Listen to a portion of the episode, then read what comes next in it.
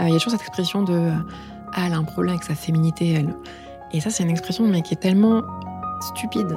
Euh, parce que moi, quand j'ai eu un problème avec ma féminité, c'est quand les gens ne disaient pas ça justement. C'est quand j'étais hyper féminine et les gens disaient ah c'est bien, elle est vraiment genre, elle est à l'aise avec sa féminité. Mais non, j'étais pas du tout à l'aise, c'était l'enfer.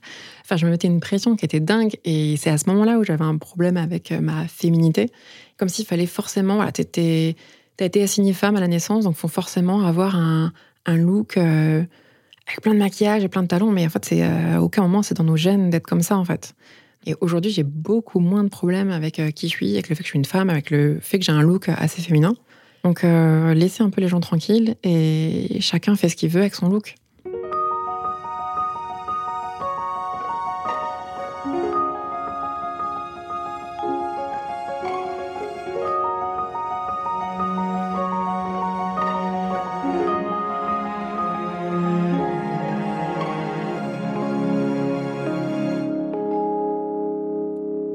Marie Kirchen est journaliste chez BuzzFeed News, fondatrice et rédactrice en chef de la revue Well Well Well, et elle a notamment écrit un essai intitulé Comment j'ai appris à faire la paix avec mes poils. Quelle est la meilleure méthode pour s'épiler? A-t-on le droit de ne pas s'épiler? D'être hétéro avec les cheveux courts ou lesbienne avec les cheveux longs? Je suis Clémence Cousteau et vous écoutez Regard, un podcast Birchbox dans lequel chaque épisode décortique le rapport d'une femme à sa beauté.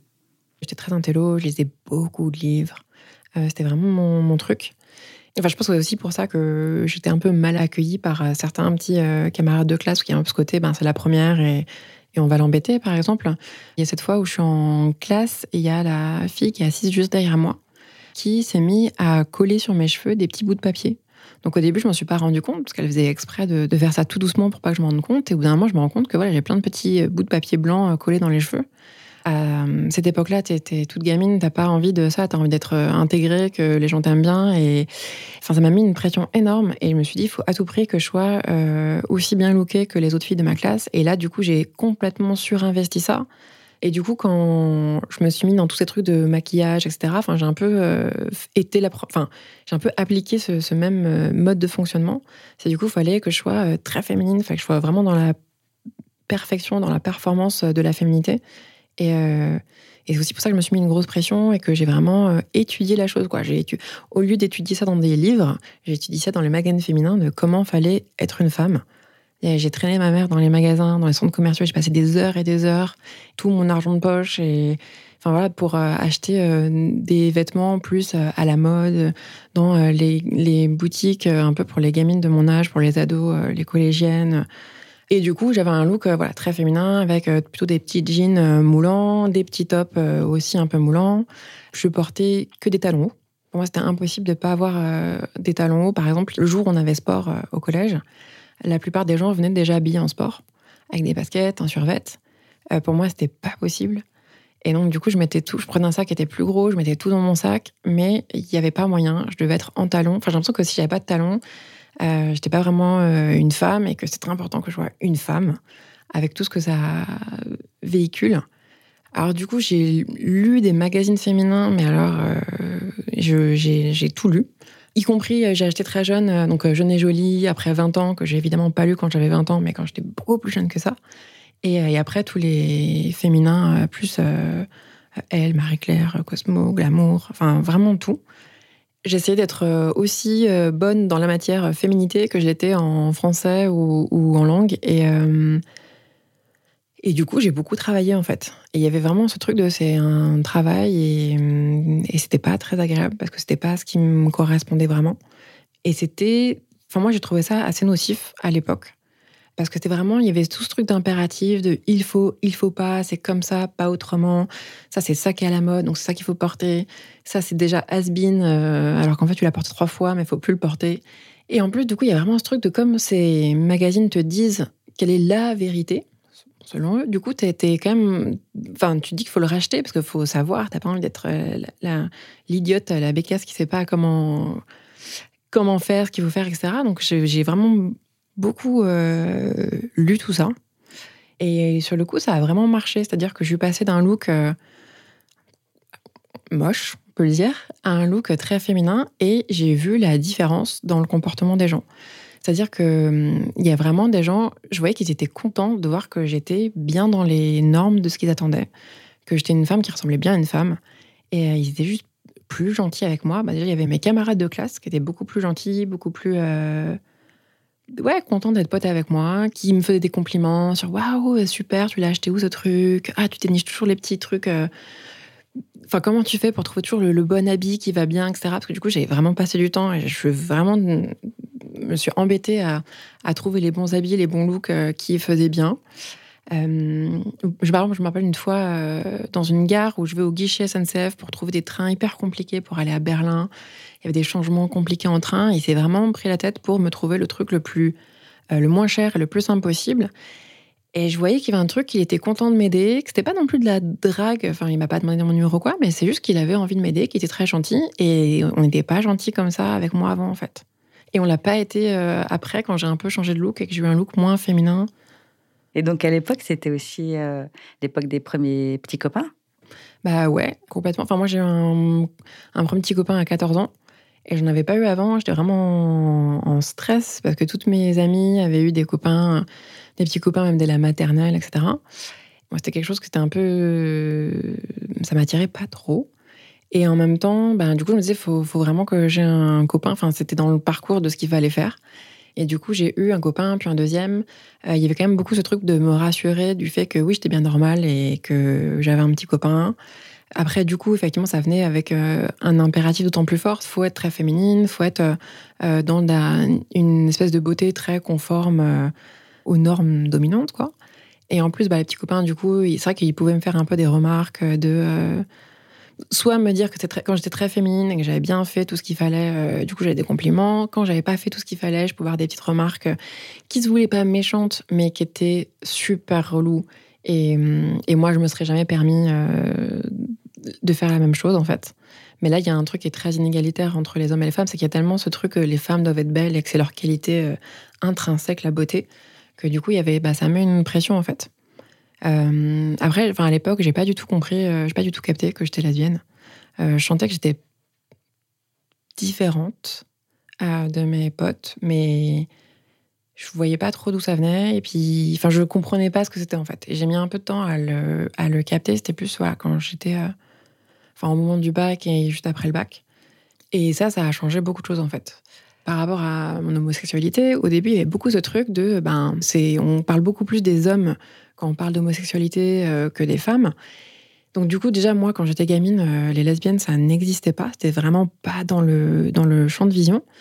Et en plus, euh, quand j'ai commencé à un, peu être au courant du fait que ben, si les lesbiennes existent, les, figures qu'on voyait, c'était Jo- Josiane Balasco dans Gazon Maudit. C'était cette figure de la camionneuse qui est présentée comme un repoussoir absolu de la femme qui est lesbienne parce qu'elle n'a pas pu choper un mec, en fait. Et, euh, et du coup, il y avait aussi un truc qui était très dur de je peux pas être lesbienne parce qu'être lesbienne, ça veut dire être moche. Et, et du coup, c'était compliqué pour moi de faire le calcul de ben, moi, je suis pas super masculine, je suis plutôt féminine. Et, mais je suis quand même lesbienne. Et en fait, euh, une lesbienne masculine, c'est pas moche. Et ça, c'était compliqué. Ça aussi, enfin, ça m'a aussi fait galérer euh, dans le fait de, de comprendre que oui, oui, j'étais bien lesbienne et que en fait, je peux, je peux complètement être, être attirée par des femmes masculines. Tout ce- cet impératif et toute cette, pression que je me mettais avant, bah, en fait, euh, c'était pas très grave. Je devais avoir 20 ans, je pense. Je sors avec ma première copine qui faisait euh, quand même attention à son look. Euh, Pour elle, l'épilation, c'était important. Et puis, c'est vrai qu'il y a une première fois où bah, il y a ses poils qui repoussent. Et moi, je lui dis, mais en fait, c'est- c'est c'est pas grave. Moi, ça me gêne pas. T'es pas moins belle parce que t'as des poils qui repoussent. Donc, pas de pression là-dessus.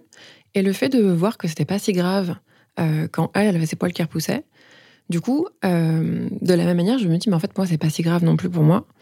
Et il y avait comme ça une espèce de, de bienveillance sur le fait que c'est pas grave. On sait qu'on a des poils. Euh, les femmes ne naissent pas sans poils. On sait que ben, on les épile, mais de- des fois ça repousse, et donc des fois t'es pas super bien épilé, et tout ça n'est pas très grave. Et donc ça a vraiment changé des trucs dans ma tête en fait. Quand j'étais ado, j'ai j'ai très mal vécu euh, enfin, les, toute la question de la pilosité. Ça y est, on a des poils qui poussent sur les jambes, etc. Et Est-ce qu'on doit s'épiler? Comment est-ce qu'on doit s'épiler? Qu'est-ce qu'on doit s'épiler? Et c'était vraiment tout un truc euh, qui m'a beaucoup pris la tête en fait. Du coup, euh, j'ai commencé à, m'épiler les jambes. Et j'ai essayé un peu plein de techniques différentes. Donc la crème, moi, j'ai trouvé ça horrible parce que ça, ça puait et c'était pas du tout agréable. La cire chaude, j'ai un souvenir, un très mauvais souvenir de m'être un peu ébouillanté avec un, truc qu'on mettait au micro-ondes qu'il fallait réchauffer. évidemment, le truc s'est ouvert sur moi, donc toute la cire s'est étalée sur mes jambes. C'était la, cata. Et j'ai aussi été euh, en institut pour faire ça dans, les règles de l'art, en payant cher du coup. Et ça, c'était aussi toute une aventure, honnêtement, parce qu'il y avait vraiment ce truc où il fallait pas que les poils aient trop repoussé, mais il fallait pas non plus qu'ils soient trop courts. Donc, il fallait vraiment faire plein de calculs pour euh, prendre rendez-vous au bon moment et pas rester comme ça avec des poils sur les pattes pendant longtemps. Donc ça, c'était vraiment galère. Il y a aussi la question de, l'épilation du, sexe. Euh, est-ce que tu dois l'épiler? Si tu l'épiles trop, ben t'es une pute, pour le dire euh, comme on le disait à l'époque.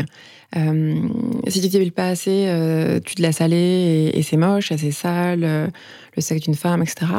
J'ai des très mauvais souvenirs de mes rendez-vous chez l'esthéticienne que c'est un endroit où on est censé euh, voilà, se sentir belle, y aller. C'est un institut de beauté qui fait aussi des massages. Donc c'est un peu censé être l'univers où tu vas te sentir belle. Et moi, j'ai un souvenir inverse. C'était horrible. Je me sentais trop moche. Où euh, souvent, euh, donc les esthéticiennes faisaient des petites remarques sur ah là là, quand même, j'avais beaucoup de poils. Hein. alors qu'en plus, j'ai pas. Enfin, là aujourd'hui, je, vois bien. À, l'époque, j'étais hyper complexée, mais aujourd'hui, avec tous les Tumblr, avec plein de filles qui postent des photos de leurs jambes euh, non épilées, etc. Je vois bien que je suis pas si poilue que ça. Enfin, c'est juste, euh, c'est des poils, quoi. Et je suis brune, donc elles se voient, mais c'est pas plus, euh, pas particulièrement problématique. Et, et, puis, quand bien même, ça devrait pas l'être, et pas subir les remarques. Une fois, par exemple, je vais chez l'esthéticienne, elle me raconte que sa cliente, qui était juste avant moi, qui était une, une, dame un peu, un peu plus âgée, je pense la cinquantaine, et donc elle était venue pour se faire épiler le maillot parce qu'elle allait à la piscine et qu'à la piscine, elle s'était pris euh, des remarques, voire des insultes de gens qui étaient outrés parce qu'il y avait ces mm, poils donc, de son maillot qui dépassaient de son maillot de bain. Et euh, donc, elle était à voir l'esthéticienne, elle lui avait raconté ça un peu en vous rendez compte, les gens, euh, ils supportent plus rien, là je suis obligée de m'épiler pour pas pour pas être insultée, mais elle, elle, trouvait ça un peu révoltant en fait, de devoir, de pas juste pouvoir être elle naturellement. Euh, et, donc l'esthéticienne me raconte ça, mais pas du tout en empathie avec sa cliente, mais vraiment en la jugeant, en trouvant que c'était effectivement dégueulasse euh, d'avoir euh, des poils qui dépassent du maillot. Et ben moi j'ai rien dit, mais c'est vrai que je me suis sentie trop mal et que j'étais plutôt dans de l'avis de, de, la, cliente précédente, c'est-à-dire, mais en fait, pourquoi est-ce que nous, on est obligé de s'adapter aux maillots de bain et que c'est pas les maillots de bain qui s'adaptent à nous, en fait? Du coup, il y a vraiment une pression très forte pour être, être absolument toute lisse, toute douce, euh, vraiment dans ce truc de la féminité. De la, les, hommes sont poilus et c'est OK, et les femmes n'ont pas de poils. Euh, elles descendent pas du singe et il faut surtout rien voir euh, nulle part, quoi. Donc oui, nous, on a des poils sur le sexe, et plus ou moins selon les personnes. Et des fois, ça dépasse un peu sur les cuisses, et c'est pas grave, quoi. Et je comprends pourquoi ils font des maillots aussi échancrés. Et j'avais vraiment l'impression, enfin, surtout ces histoires de poils, que je passais un peu le bac euh, de la pilosité, qu'il fallait apprendre à faire euh, ça, ça, ça. Et ça, ça a changé pour. Là, c'est sur les poils, mais ça a changé sur un, peu tout, en fait. Ça a changé sur tout. Euh, le fait d'être. de fréquenter un milieu lesbien qui était beaucoup plus cool sur le look qu'on pouvait avoir en tant que femme. Un truc que j'ai vraiment apprécié quand je suis arrivée dans les bars lesbiens, dans le milieu lesbien, c'est qu'il y avait plein de looks très très différents en fait. C'est que il y avait des filles avec des cheveux courts et des filles avec des cheveux longs. Il y avait des filles qui avaient euh, un look euh, assez masculin, donc c'est les filles qu'on appelle euh, butch, B-U-T-C-H, en anglais butcher. Et en fait, c'est ce qu'on pourrait appeler en français camionneuse. Mais le terme butch, c'est vraiment un terme que les lesbiennes se sont réappropriés et réaffirment avec fierté en disant ouais, je suis butch. Et ça, c'était un truc qui était une figure qui pouvait être complètement positive. Et hum, alors que t'es pas du tout évidemment dans le monde hétéro. Euh, dès que t'es un peu trop masculine, tu te prends des remarques, euh, voire des insultes, euh, ou un trait de salguine d'ailleurs. Et là, ben c'était c'était un truc qui pouvait être valorisé. Enfin, il y avait vraiment plein de styles différents. Il y a des filles très maquillées, très très féminines, d'autres pas du tout. Et ça, c'était un, espace, mais formidable en fait. Parce que du coup, ça voulait dire que moi, je pouvais faire comme je voulais. Et je pouvais être euh, moins féminine. Donc, j'étais carrément moins féminine. Après, je, reste, euh, je suis pas butch, je reste très féminine. J'ai toujours eu les cheveux longs. Euh, je me maquillais un petit peu. Mais en tout cas, il n'y plus du tout cette pression à performer une espèce d'ultra-féminité obligatoire dans, tout le temps, dans tous les moments de ta vie, y compris quand tu es relax chez toi. Il faut être très féminine. Enfin, Je suis pas parfaite, c'est pas grave. J'ai aussi investi plein d'autres choses, c'est-à-dire que j'ai un métier qui me plaît, qui me passionne. Donc finalement, si je, je suis pas mannequin, c'est pas grave, c'est pas mon métier. Et ça, je suis vraiment contente d'avoir pu faire euh, évoluer euh, mon regard sur moi-même et, d'avoir aujourd'hui un look qui, reste féminin, mais qui est beaucoup plus conforme à, ce que moi j'ai envie d'être et à ce que je me sens être. Avec moins une panique, si un jour j'ai l'air un peu masculine, c'est ok quoi. Peut être belle au naturel. Ouais, on, peut être belle au naturel, on peut être belle maquillée. Enfin, euh, c'est plus chacun fait comme il veut en fait. Et, euh, et arrêtons de nous imposer des trucs euh, les uns les autres. Par exemple, là, il y a pas si longtemps que ça, sur le quai du métro, il y a un mec qui passait, que je connaissais nulle part, qui m'a dit Toi, t'es moche. C'est violent. Enfin, c'est juste super violent. Moi, je ne demandais rien. Mais voilà, lui, il a estimé qu'il était dans une position où il pouvait, en passant comme ça, me dire que moi, j'étais moche. C'est quand même dingue le truc qu'on met sur les femmes et ce système où du coup, bah, certains se, se pensent qu'ils sont légitimes à, faire ce genre de sortie. Euh, quand j'étais euh, ado, il y a ce moment où euh, je suis dans une ville de banlieue et je prends le RER. Et à la gare du RER, il y a, un mec de temps en temps qui m'accoste, qui me drague. C'est hyper relou, je suis pas intéressée. Je lui fais comprendre que je suis pas intéressée. Mais il insiste, il est un peu chiant. À chaque fois, il me, il me tchatche, etc. Quand j'étais en Hippocagne, il se trouve que, que j'ai un peu grossi, de 3 kilos, vraiment pas grand-chose. Et donc, une fois, bah, il, vient m'accoster et il me dit bah, Mais t'as grossi, en fait. Donc, euh, fais attention, parce que là, je vois que, que t'as grossi, tu, te relâches un peu, il va falloir que tu fasses des efforts. Et ça, c'est juste délirant, en fait. C'est-à-dire que ce mec que je connais pas, qui m'embête, euh, qui déjà vient me parler alors que j'ai pas du tout envie de lui parler, et qui en plus me fait remarquer que j'ai grossi. Alors, déjà, ça veut dire qu'il regarde beaucoup trop mes fesses et qui, franchement, 2-3 kilos, ça va, quoi. Euh, donc c'est vraiment, enfin ça montre à quel point il avait bien repéré effectivement euh, à quoi je ressemblais avant, qu'il avait bien repéré que effectivement j'avais pris des kilos. Donc déjà je trouve ça super euh, bizarre quoi. C'est juste délirant en fait. Enfin il y avait vraiment une pression qui est, il y a une pression qui est super forte sur les femmes et que j'ai vraiment particulièrement ressenti à l'adolescence et quand j'étais jeune avec vraiment des gens qui déjà ton entourage qui, se permet de faire des remarques sur toi, ton look, est-ce que tu es assez féminine ou pas et y compris des gens dans la rue que tu connais même pas, quoi. Et je dis des gens, mais c'est genre toujours des hommes. Hein. Enfin, il n'y a jamais une femme dans la rue qui m'a arrêté pour me dire que j'avais grossi ou autre chose. C'est vraiment toujours euh, des, mecs qui se permettent de, de dire que tu leur conviens ou pas et qui pensent que c'est que c'est normal en fait. Il y, a un, slogan, par exemple, en manif qui est euh, On est fier, on est gouine, on est moche et masculine. Et j'adore ce slogan, je le trouve extrêmement drôle de dire Mais en fait, on s'en fout euh, de votre jugement, qui est ce regard euh, hétéro porté sur les femmes de manière générale et, les femmes lesbiennes a fortiori. Enfin, ok, ben, peut-être que je suis moche pour toi. Et alors? Enfin, moi, je m'en fous, en fait. Déjà, c'est pas, c'est pas aux hommes que j'essaie de plaire. Donc, s'il y a des mecs hétéros qui jugent que bah, dans le métro que je suis moche, c'est pas grave. Euh, donc ça, c'est un truc qui a changé beaucoup de choses. Et dans ce milieu lesbien, tu as découvert du coup plusieurs styles, tu disais? C'était pas forcément soit la butch, soit... Non, bah, il y a plein, plein de manières d'être. Euh, après, il y a plein d'étiquettes. Il y a des gens qui n'aiment pas les étiquettes, euh, d'autres qui les aiment bien. Mais donc, il y a des butch, il y a les soft butch, donc qui sont des butch un peu plus soft. Euh, il y a des femmes, des high femmes, donc qui sont très, très. Euh, ou soft femmes. Il y a un peu plein d'étiquettes comme ça, ou boy, BOI, qui sont des, des personnes qui sont plus du côté masculin. Enfin, c'est vrai qu'il y a tout ce qu'on qu peut appeler la female masculinity, donc c'est-à-dire que la masculinité des femmes. Et l'idée, c'est on... l'idée, c'est pas qu'on copie les hommes et qu'on essaie d'être un homme. L'idée, c'est qu'il y a un champ de possibilités énorme en fait, et qu'on peut l'investir et qu'on peut être comme on a envie. Et si tu as envie de jamais porter de talons, là, je porte plus jamais de talons, par exemple, et de te couper les cheveux très courts et de porter des vêtements d'homme, tu peux le faire. Moi, j'ai porté et je porte toujours euh, vachement de vêtements d'homme en fait. Enfin, je porte aussi plein de vêtements euh, qui viennent du vestiaire féminin. Mais euh, par exemple, mes culottes la plupart du temps, je mets des slips d'homme en fait, parce que c'est tellement mieux. Euh, moi, mon grand souci avant, c'était que mais c'est bête, hein, mais ça vraiment ça m'embêtait. C'est que des culottes qui étaient hyper échancrées, qui rentraient dans les fesses en fait. Dès que je faisais trois pas, ça me rentrait dans les fesses, c'était chiant. Euh, donc du coup, il y a des potes qui m'avaient dit bah mets un string, comme ça c'est déjà dans tes fesses, c'est pas grave. Euh, mais c'est pas, mais je trouve pas ça agréable et c'était pas mon, mon truc non plus. Et du coup, j'ai essayé des, slips pour mecs et c'est super. Ça rentre pas dans les fesses, c'est bien coupé, c'est c'est pas trop échancré et super confortable. Et typiquement, c'est un truc que je pouvais pas du tout faire, enfin qui était pas possible pour moi dans ma tête à l'époque où j'étais euh, où j'essayais d'être hétéro, sans succès. Euh, et, là, dans le milieu lesbien, c'était un truc qui était plutôt valorisé en fait, parce que c'était plutôt euh, rigolo de jouer un peu avec les genres, etc. Il y a d'autres vêtements que tu empruntes au vestiaire masculin?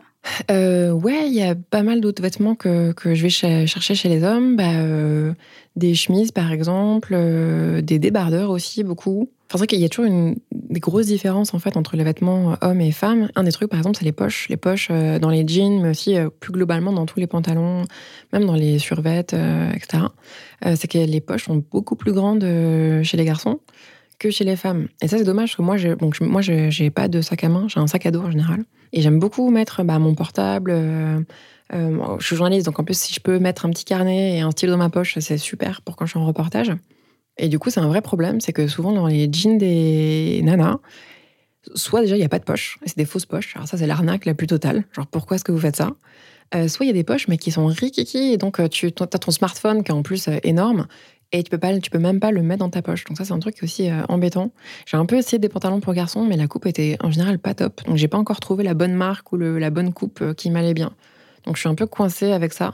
Mais j'ai une pote qui fait des, ateliers euh, où elles élargissent leur poche en fait. En gros, elles prennent du tissu et elles coupent le fond de la poche et elles font une poche plus, plus grande, tout bêtement.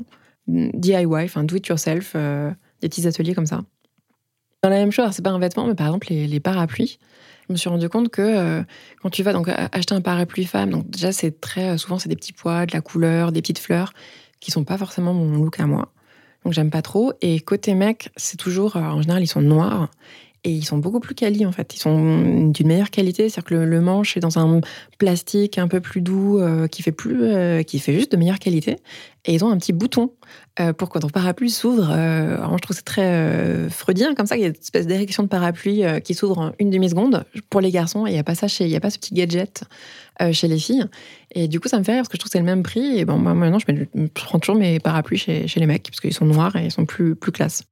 Après, je veux pas non plus euh, donner l'impression qu'aujourd'hui je suis complètement libre et qu'il n'y a plus aucune norme qui, s'impose à moi, parce qu'il y, a toujours des normes partout. Mais en tout cas, euh, c'est beaucoup moins violent et j'ai beaucoup plus une marge de manœuvre et, l'impression d'avoir un choix en fait. Enfin, par exemple, dans ce, par exemple, je parlais des, styles euh, dans le milieu lasien. je me rappelle, donc j'étais à un festival de, de ciné qui s'appelle Cinéfable, qui est un festival, le, festival du film lesbien et féministe de Paris. Donc il y avait vraiment plein de styles de filles très différentes, des jeunes, des moins jeunes. Et il y avait une journaliste du Parisien qui était venue faire un petit reportage. Et j'avais été, mais outrée par son reportage parce que elle était, elle décrivait les, trucs de manière très très cliché. Donc elle, tout ce qu'elle avait vu, c'était des femmes avec des cheveux courts. Elle avait vu que ça. Et du coup, elle les décrivait. C'était un peu à Marie-Jo au comptoir, euh, qui roule des mécaniques, qui se prend pour un bonhomme. Déjà, je vois pas le problème laisse Marie jouer tranquille et on, se comporte comme on veut. Et surtout, elle, vraiment, elle, elle décrivait, elle disait oui, elles sont toutes pareilles, elles se ressemblent, elles ont toutes les cheveux courts. Et moi, j'ai l'impression que c'était l'inverse, c'est que c'était dans le monde hétéro où, elles où les femmes se ressemblent toutes parce qu'elles sont toutes très féminines, avec des talons, avec du maquillage, avec des cheveux longs. Et que finalement, dans le milieu lesbien, c'était un, des looks beaucoup plus euh, diversifiés et riches en fait. Après, je suis pas en train de dire, enfin, je trouve c'est important de le préciser, je suis pas en train de dire que toutes les lesbiennes euh, sont comme ci ou comme ça et que toutes les hétéros sont comme ci ou comme ça. Il y a plein d'hétéros qui ont les cheveux courts, euh, il y a plein de lesbiennes qui ont les cheveux longs et c'est vraiment un choix. Mais c'est vrai que moi, en tout cas, dans le monde hétéro, parce que oui, il y a un monde hétéro, souvent le monde hétéro n'est pas conscient de sa propre existence. Euh, en tout cas, dans le monde hétéro, j'ai pas aimé. Enfin, c'était très normé. Et bon, encore une fois, je suis pas en train de dire qu'il n'y a pas de normes chez les lesbiennes. Il y, en a, il y a toujours des normes partout. En tout cas, il y avait une diversité qui était possible. Euh, moi, euh, le fait d'être euh, d'être lesbienne, ça m'a permis, voilà, avec ma copine, de réaliser que ma copine de l'époque, de me dire, bah, en fait, c'est pas si grave, je suis pas épiée à la perfection tout le temps. mais ça veut pas dire qu'il n'y a pas des hétéros qui ont la même chose et qui ont une distance énorme par rapport aux normes de beauté, aux questions de pilosité. Je pense que ça, c'est des choses qui bougent beaucoup ces dernières années. Euh, avec aussi tous les Tumblr, euh, tous les échanges sur Internet, il y a plein de femmes voilà, qui postent des photos d'elles euh, avec des poils, sans maquillage, avec leurs défauts, etc., et qui, qui le revendiquent et qui disent bah, c'est pas grave, il faut qu'on, tous tout ensemble, en fait, et tous ensemble, il faut qu'on qu'on arrête avec ces, ces, normes à la con et on peut faire ce. Voilà, c'est pas, pas grave. Et du coup, aujourd'hui, tu entretiens un rapport beaucoup plus facile avec ton miroir? Il y a le regard qu'on porte euh, sur soi-même. Euh, ça, on peut essayer de, le changer, de, travailler là-dessus, mais il y a plus globalement le, regard que la société porte euh, sur, sur les femmes et, aussi, sur, sur les hommes. Et ça, c'est quelque chose qu'on ne peut pas changer individuellement, c'est quelque chose qu'on peut changer que collectivement. Donc moi, j'aimerais bien que, que tous ensemble, on change le regard que la société porte sur la beauté.